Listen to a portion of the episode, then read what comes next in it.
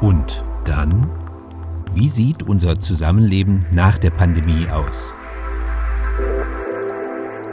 Hallo, ich begrüße Sie zu unserem MDR-Podcast. Hier ist Rainer Erises und heute spreche ich mit Hartmut Rosa, Professor für Soziologie an der Universität in Jena und Direktor des Max-Weber-Kollegs in Erfurt.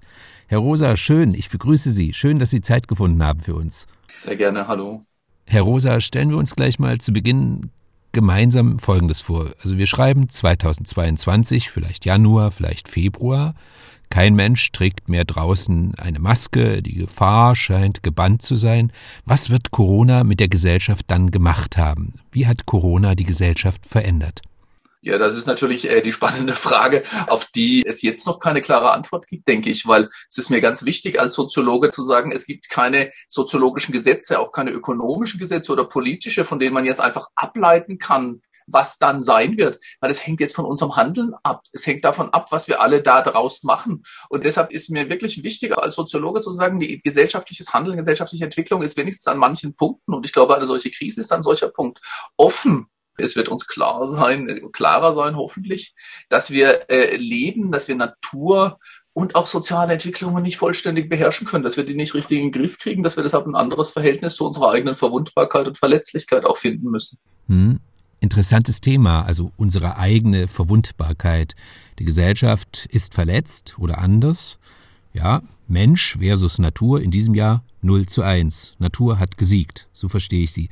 Aber wir, die moderne Gesellschaft, sind ja dann nicht, nicht wehrlos, kommen aus dieser Krise wieder heraus mit unserem Fortschritt, mit unserer Technik. Also irgendwie stimmt da ja auch irgendwas nicht, oder?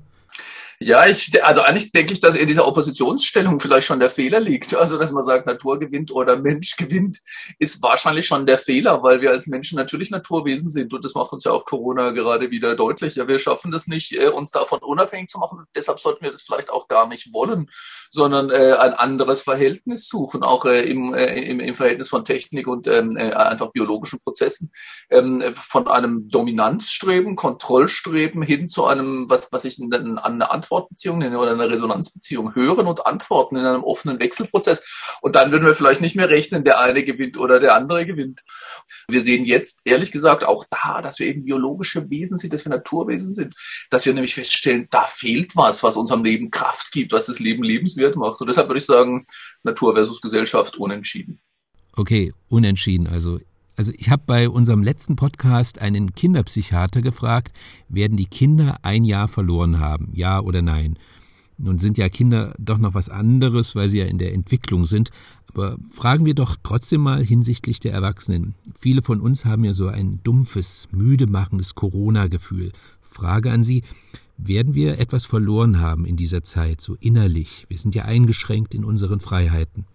Äh, was halt passiert ist, es kommt zu Veränderungen und die sind mal positiv, mal negativ. Natürlich ist es richtig, dass nicht alle gleichermaßen betroffen sind von dieser äh, äh, Krise. Also einige Menschen haben extrem Stress, weil sie vielleicht im Gesundheitswesen tätig sind. Andere haben jetzt viel Zeit, aber ähm, äh, sozusagen leiden entsetzlich darunter, weil sie ihren Job verlieren, weil sie unter extremer Unsicherheit leben oder so. Wieder andere werden es natürlich als Gewinn wahrnehmen, weil sie plötzlich mal Zeit hatten für Dinge, die sie vorher nie getan haben. Also ich glaube, da da, in, in dieser Frage sozusagen, ist es eher ein Gewinn oder ein Verlust, wird es wahrscheinlich keine eindeutige Antwort geben. Ich denke aber, was wir wirklich auch sehen, was wir wirklich sehen, ist, dass eben viele Dinge immer noch sich hinter unserem Rücken vollziehen und dann weiß man gar nicht so genau, was dann dabei auch langfristig herauskommt. Ähm, Hans Blumenberg, der ähm, äh, Philosoph, Kulturphilosoph, hat mal gesagt, Kultur entsteht durch das Gehen der Umwege. Ich glaube, dass uns das jetzt gerade vor Augen geführt wird. Was wir verlieren sozusagen, ist nicht das, was in unseren vielfach nicht das, was, was unsere Ziele sind, unsere Vorhaben, manchmal auch, aber häufig nicht, sondern das darum herum, das, womit wir nicht gerechnet haben, ja, die Begegnung, die eigentlich nur wie ein Plaudern aussieht. Ich glaube, wir stellen jetzt alle fest, auch körperlich fest, wie sehr uns das fehlt, wie sehr wir das brauchen, die Irritationen jeden Tag, ja, das unvorhergesehene, das dynamische, brodelnde Leben, aus dem heraus dann ja auch wieder Kreativität und neue Energien entstehen. Und ich glaube, das wird uns jetzt vor Augen geführt. Und das ist erstmal ein Verlust, aber die Einsicht daran kann sich dann später auch als Gewinn erweisen. Okay, betrachten wir das mal von einer abstrakten Ebene. Sie sagen ja gerade, wir denken darüber nach, was wir machen, sind auf der Suche, was mit uns los ist. Wir finden einen anderen Weg, so ein Umweg bedeutet ja aber auch, dass man mehr Zeit einplanen muss, um irgendwie ans Ziel zu kommen, wenn ich Sie richtig verstehe. Und das könnten wir ja für Corona jetzt auch andenken, aber da empfinden wir doch so eine Art Tiefschlag für den allgemeinen Fortschrittsglauben, für den Fortschritt. Also es ist auf jeden Fall, also Corona ist im Prinzip das Gegenteil oder ja, ja geradezu eine Art von, von Gegengift vielleicht zu dem, was moderne Gesellschaften normalerweise tun, nämlich beschleunigen und die Reichweite äh, äh, äh, zu vergrößern. Also die Reichweite dessen, was wir unter Kontrolle bringen können, zugänglich machen können, haben können, wo wir hingehen können. Alles das ist radikal umgedreht und auch äh, eigentlich hat, äh, ich bezeichne äh, das SARS-CoV-2, dieses Virus oder das, was daraus entstanden ist, äh, häufig als Monster der Unverfügbarkeit modernes Leben, Fortschritt ist geradezu definiert als immer mehr verfügbar machen, ja, weiter hinaus ins Weltall sehen, tiefer hinein in die Materie sehen mit Mikroskop und Teleskop, aber auch äh, wir können leichter, schneller alle Orte der Welt erreichen, Dinge zugänglich haben, die die Temperatur und de, de, den Klang und die Helligkeit und was weiß ich was noch alles im Zimmer regeln. Alles das ist verfügbar machen von Welt. Und jetzt kommt da so ein kleines unsichtbares Virus daher, das wir wissenschaftlich nicht erforscht haben, das wir technisch nicht beherrschen können, das medizinisch außer Kontrolle gerät, sich politisch nicht regulieren lässt und sogar noch schlimmer. Äh, wir können es ja auch individuell nicht verfügbar machen. Wir sehen es nicht, hören es nicht, schmecken es nicht, riechen es nicht, aber es ist in der Luft und bedroht uns. Das ist der Albtraum der Moderne. Und wenn Sie so wollen, könnte man sagen, das ist das Gegenteil von Fortschritt. In gewisser Weise ist das, äh, glaube ich, so. Das hält uns erstmal an, es entschleunigt, es äh, verkürzt Weltreichweite äh, und erweist sich deshalb in vielerlei Hinsichten als eine, eigentlich als ein Desaster. Und ähm, äh, deshalb noch einmal, äh, das kann uns ja auch dazu bringen, darüber nachzudenken, was wir da eigentlich bisher unter Fortschritt verstanden haben und auch was die Nebenkosten solcher Entwicklungen sind. Mhm. Aha, jetzt sagen Sie uns aber auch, was Sie denken. Was könnte denn stattdessen dieser Fortschritt sein, so als Theorie? Also ich denke, Fortschritt macht letzten Endes nur Sinn, wenn man irgendeinen äh, und häufig eben einen nicht ausgesprochenen ähm, äh, Maßstab für Lebensqualität im Hinterkopf hat. Ja, dass man sagt, Fortschritt ist, wenn das Leben besser wird. Ja, und ich glaube wirklich, dass wir 250 Jahre lang seit dem 18. Jahrhundert von so einer Fortschrittidee eigentlich geleitet wurden, das durch das Verfügbarmachen von Welt mit der wissenschaftlichen Entwicklung, mit den ökonomischen Möglichkeiten, auch mit politischer Steuerung, ähm, äh, das Leben besser wird, weil wir, ähm, weil wir mehr Möglichkeiten haben ne? und auch mehr Dinge, weil wir Welt in Reichweite bringen können ja? und auch weil auch auch durch politische und andere Freiheiten. Ich, ich werde nicht mehr fremdbestimmt, sondern ich kann selber ähm, äh, handeln, wie es mir äh, richtig erscheint. Da liegt ein großes, da liegt ein Versprechen auf ein gelingendes Leben drin, was wir bis heute auch mit technischem Fortschritt verbinden.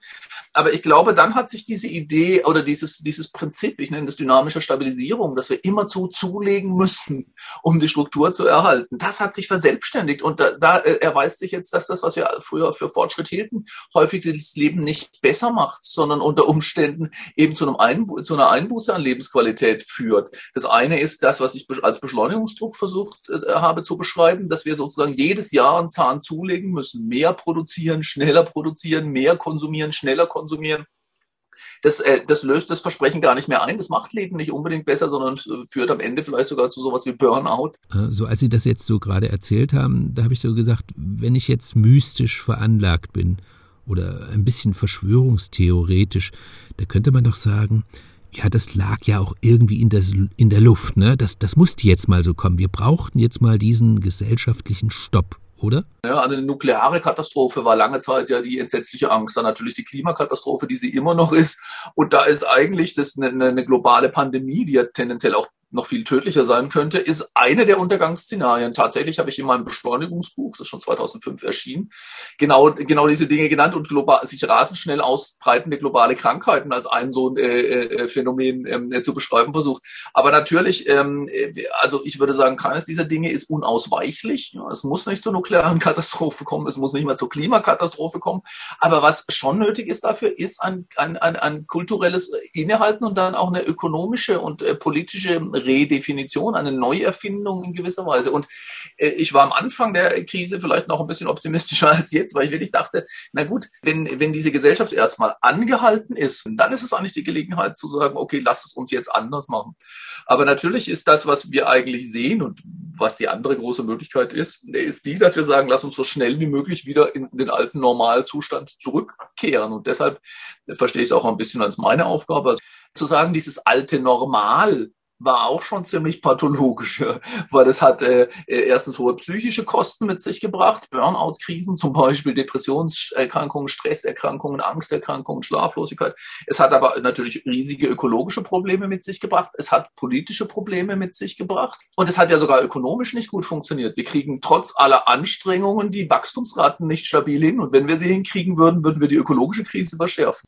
Und deshalb sollten wir nicht einfach alles daran setzen, in dieses alte problematische Normal zurückzukehren.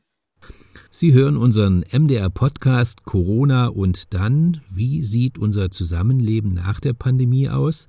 Herr Professor Rosa, wenn wir auf dieses Nachher blicken, dann ja auch auf die wiedererlangte Freiheit, auf Hoffnung, auf Urlaub, und ja, und da besteht ja schon die Frage, kommen wir dann wieder in unser altes Muster, wenn alles überstanden sein sollte? Also äh, meine Fantasie ist ja gerade, dass jeder dann so richtig wild drauf ist, erstmal fett Urlaub zu machen. Und plötzlich sind wir doch eigentlich wieder beim Alten. Also das ist doch dann der Urlaub so als Bumerang-Effekt, oder? Also die Gefahr ist, glaube ich, schon groß, dass wir danach alles nachholen wollen. Da, also erstens, da waren wir einer erbarmungslosen Steigerungslogik unterworfen, die alle Zahlen zeigen. Also Menschen fliegen immer häufiger sozusagen, äh, fahren immer häufiger in den Urlaub und äh, auch immer kürzer. Ne? Also man geht lieber zehnmal drei Tage in Urlaub als einmal 30 Tage. Und äh, das heißt, auch man kann da eigentlich eine Art von suchtförmigen Steigerungszwang sehen. Und ich glaube, und ich will mich da überhaupt über niemanden lustig machen, das kennen wir doch alle von uns selber. Man ist aus dem einen ersten Urlaub noch gar nicht zurück und denkt schon darüber nach, nach, wohin man eigentlich als nächstes fahren will, weil wir offensichtlich ähm, in dem Urlaub nicht mehr das kriegen, jedenfalls nicht in der Tiefe, in der Nachhaltigkeit, äh, was wir gesucht haben oder was wir uns davon versprochen haben. Und, und ähm, ich, ich glaube, wir fahren in den Urlaub, weil wir da einem anderen begegnen wollen, weil wir anders in der Welt sein wollen, weil wir uns auch mal überraschen lassen wollen, nicht, nicht beschäftigt sein mit dem Abarbeiten von To-Do-Listen und so weiter. Und dann stellen wir aber sicher, dass im Urlaub alles verfügbar ist. Ne? Es muss Garantien auf alles geben. Mein Lieblingsbeispiel ist eine Kreuzfahrt mit Polarlichtgarantie oder ein Winterurlaub mit Schneegarantie. Aber gleichzeitig muss die Schneegarantie beinhalten, dass ich auf keinen Fall irgendwo friere oder nass werde oder so. Also wir wollen Welt komplett verfügbar machen. Übrigens Kreuzfahrten, die ja jetzt bei gerade von dem äh, von der Corona-Pandemie auch besonders stark betroffen sind. Kreuzfahrten sind für mich der Inbegriff des Versuchs, Welt verfügbar zu machen, ohne sich wirklich auf eine transformative Begegnung einzulassen. Weil ich will immer auf dem Schiff bleiben, dass ich sicher bin, dass ich nicht mit Menschen in Berührung komme, die vielleicht ganz anders drauf sind, die für, für, für mich irgendwie eine Irritation bedeuten könnten, dass ich nur das Essen habe, das ich haben will, dass die Kabine klimatisiert ist und so weiter. Und dann sehe ich diese andere Welt eigentlich nur von der Küste oder auf der Guided Tour. Der Löwe soll genau um zwölf 12 Uhr an, für das Foto bereitstehen, aber er darf mir nicht zu nahe kommen, es darf nicht gefährlich werden, es darf keine Virenübertragung oder sonst etwas stattfinden. Auf diese Weise verfehlen wir das, was ich eine Resonanzbeziehung nenne. Wir sehnen uns eigentlich danach, mit einem anderen so in Kontakt zu kommen, dass es uns wirklich berührt und bewegt und auch, dass wir dabei andere werden. Ne? Wir fühlen uns lebendig der, bei Erfahrungen, die uns transformieren. Aber bei solchen Kreuzfahrten kommen wir nicht als Transformierte, als Verwandelte nach Hause, sondern als genau die gleichen, ja, die nur was Neues gesehen, aber nichts Neues erfahren haben. Und deshalb wäre halt die Hoffnung, dass dieses radikale Einschränken jetzt von äh, Urlaubsmöglichkeiten dann nicht zu einer nochmaligen Steigerung im Urlaubsverhalten führt, sondern zu einer Änderung unseres Erfahrungsmodells. Modus dabei. Hm. Sie äußern Ihre Skepsis am Beispiel Urlaub. Auf der anderen Seite gab es durch Corona viel Leid. Denken wir an die Kranken, an die vielen Toten. Sehen Sie da eine Chance auf ein neues, auf ein altruistisches Denken, also mehr Miteinander? es gibt kein Modell, das hängt jetzt von uns allen ab. Und ich glaube, ja, auch Corona birgt letzten Endes da, da schon die Chance oder das ist eine Sensibilität gegenüber den Notwendigkeiten, gegenüber den Stimmen der Umwelt. Ich glaube, dass wir momentan, sagen wir mal, bis zur Krise oder halt überhaupt in dieser Gesellschaft und leider zum Großteil natürlich auch in der Krise, in diesem Verdinglichungs- oder Verfügungsmodus leben. Ich muss das erreichen, ich will das noch kriegen, ich möchte das kaufen, aber ich, ich muss auch tausend Sachen tun. Die To-Do-Liste explodiert immer zu. Und die Stimme des anderen, der Kranke, der da liegt, oder der Obdachlose, der einen Euro von mir haben will, ist eigentlich nur nervig. Jetzt kommt der auch noch, hau ab, ich habe schon genug zu tun. Aber diese Verdinglichungsorientierung macht uns unglücklich. Die führt zu Burnout-Tum und Wutbürgertum. Ich würde das wirklich so zusammenziehen. Und wenn die Krise dazu führt, dass wir den Sinn dafür zurückgewinnen, dann wird uns der andere, der Kranke, der Alte, der Arme, der Ausgebeutete nicht egal sein. Es kann ja da nicht gleichgültig sein, wenn das T-Shirt, das ich trage, in Bangladesch unter total unwürdigen Bedingungen äh, produziert wird. Also was ich meine ist die Wiedergewinnung einer, einer Resonanzsensibilität, die, die die Offenheit für die Bedürfnisse und die Bedarfslagen der Natur und der Menschen einschließt. Da würde ich gerne hinkommen, aber ich bin ein bisschen skeptischer geworden, als ich es vielleicht noch im März war. Hm, ja, da wir gerade vom Miteinander reden, äh, es gibt ja die sogenannten Querdenker, die die Existenz des Virus anzweifeln. Und es gibt aber auf der anderen Seite auch diese Bilder von Toten. Also was soll man dazu sagen? Ist die Krise nun zu schwach, dass diese Polarisierung in der Gesellschaft weitergeht? Ich, ich denke, dass da, dass da natürlich ein Problem liegt. Diese radikale Unverfügbarkeit des Virus bedeutet eben auch, dass die Bedrohung nicht zu greifen ist. Also wir können dieses Ding nicht sehen, nicht hören, nicht fühlen, nicht riechen, nicht schmecken. Und viele haben tatsächlich auch in ihrem Nahfeld keine Erfahrung mit Menschen, die da wirklich erkrankt sind. Und äh, darüber hinaus erzeugt dieses, ähm, äh, die, ich glaube, diese, diese pandemische Lage erzeugt das, was äh, man soziologische und ontologische Verunsicherung nennen könnte. Wir trauen uns nicht mehr. Ich traue, also ist es sehr schwer, ähm, äh, mir, meiner Wahrnehmung und der, den anderen zu trauen. Der andere da draußen könnte gefährlich sein. Äh, oder da liegt was in der Luft, was irgendwie, was ist, was ist, was die, die Grundform der Weltbeziehung, nämlich das Atmen verdächtig macht. Ich kann nicht mehr ähm, unbeschwert ausatmen oder einatmen. Das zieht eine, eine massive fundamentale Störung in meiner Weltbeziehung nach sich oder verursacht eine solche. Und die kann sich natürlich auch leicht ins Politische verkehren. Ja? Wenn ich offensichtlich meiner Wahrnehmung nicht mehr trauen kann und der Luft da draußen nicht mehr trauen kann, wieso soll ich dann den Experten und den Politikern trauen? Ja, deren Wahrnehmung ist genauso gestört. Vielleicht lügen die ja. Ähm, Ne, in, dem modernen, in, in der modernen äh, Gesellschaft oder in unserem modernen globalen Leben stimmt etwas nicht im Verhältnis zwischen dem menschlichen Leben und den, äh, den, der umgebenden Natur. Und das führt zu diesem Grundmisstrauen in unsere Art des in der Weltseins und das kann dann eben äh, zu, kann politische Konsequenzen haben und Verschwörungstheorien begünstigen, wenngleich ich sagen würde, diese Verschwörungstheorien gab es ja nun wirklich auch schon vorher. Mhm. Ja, vielen Dank, Herr Professor Rosa, in unserem Podcast Corona und dann sind wir jetzt schon am Ende. Zum Abschluss noch die Frage, die äh, ich immer stellen möchte. Nehmen wir mal eine Waage wie in der Justiz. Corona, Chance oder Risiko. Was sagen Sie, wo pendelt die Waage bei Ihnen ein? das ist ein ganz alter Streit, da habe ich schon ordentlich Ärger dafür gekriegt, weil ich nicht anders kann, als immer noch auf die Chance zu setzen. Ja, ich glaube, aber diese Chance verstehen Sie, das muss nicht etwas sein, was wir sofort ergreifen und umsetzen. Ich meine, es gibt viele oder es gibt einige Kulturhistoriker, die sagen, die, die moderne Gesellschaft mit allen ihren Segnungen, Fortschritt, Menschenrechte, Aufklärung, Philosophie und so weiter, ist auch ein Ergebnis der Pest im 14. Jahrhundert gewesen. Ja, also solche Sachen können sich auch langfristig entwickeln und deshalb bin ich äh, da optimistisch. Da brauchen wir eben einen längeren Horizont. Daraus kann auch was Gutes hervorgehen. Okay. Ja, vielen Dank, Herr Professor Rosa. Ich glaube, jetzt sind wir am Ende.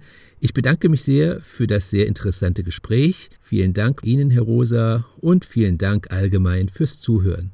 Auf Wiederhören.